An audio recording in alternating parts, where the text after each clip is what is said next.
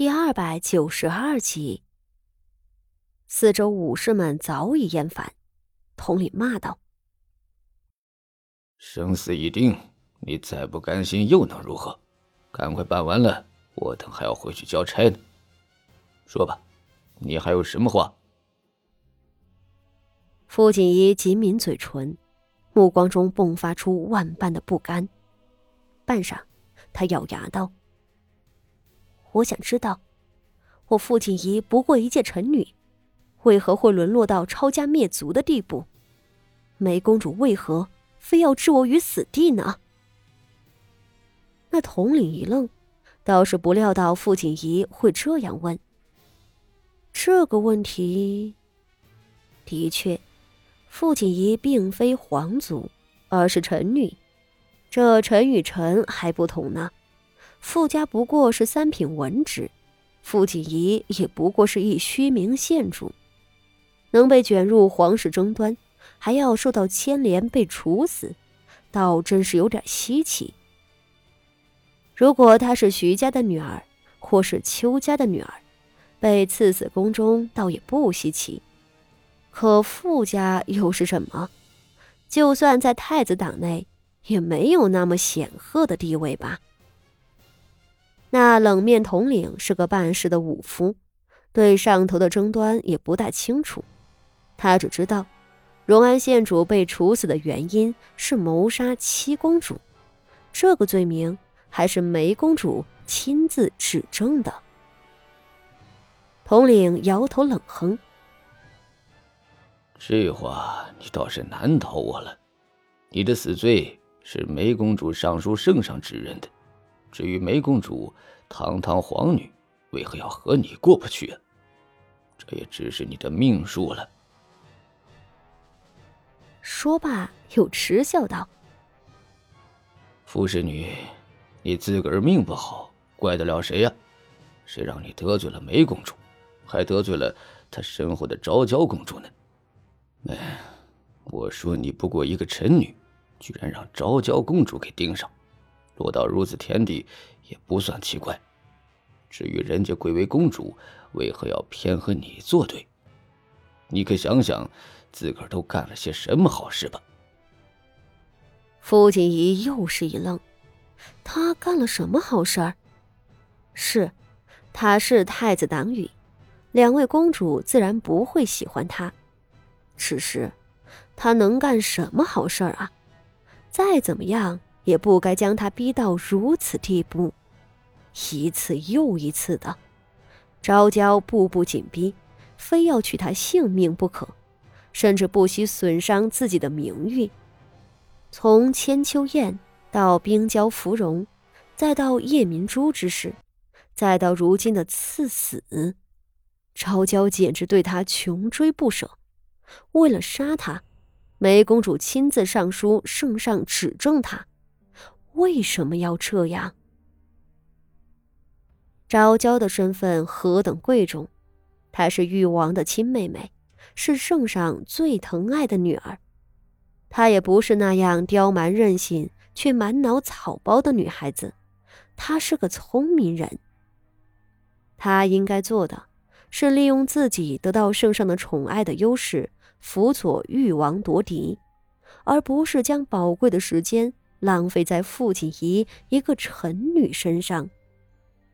更何况，傅锦仪可不是什么一捏就死的蚂蚁。他是个硬骨头。昭娇几次出手都没能成功不说，阴狠毒辣的名声反倒是越发严重，遭到许多臣民的不耻和鄙夷，甚至连圣上都因为此申斥过他。这一回，梅公主上书也是一样。圣上是什么人物？难道看不出昭娇的把戏？一个臣女。怎么能有胆子谋杀七公主？圣上不过为了铲除太子党，赐死傅家罢了。只是事后，少不得又要怪罪昭娇人性残忍。傅锦仪这么一死，昭娇怕是也得不到什么好处的。傅锦仪的心底冒出无限的疑惑，他不甘心，因为他甚至搞不清楚自己为何会死，连死都死不明白。傅锦仪握住毒酒的手颤抖起来，他不想死，他不能死。边上的武士们都是看惯了生死的，一瞧他面色犹豫，便立即上前摁住他的手，捏着酒杯往他口中灌去。傅锦仪拼命挣扎，毒酒打翻在地，冒出一串剧毒的白烟。哼，敬酒不吃吃罚酒。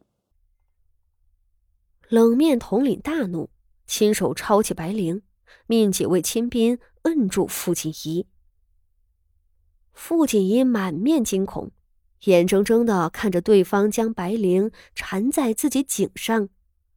不！他大喊：“他终于要死了！他不甘心，可他又能怎样？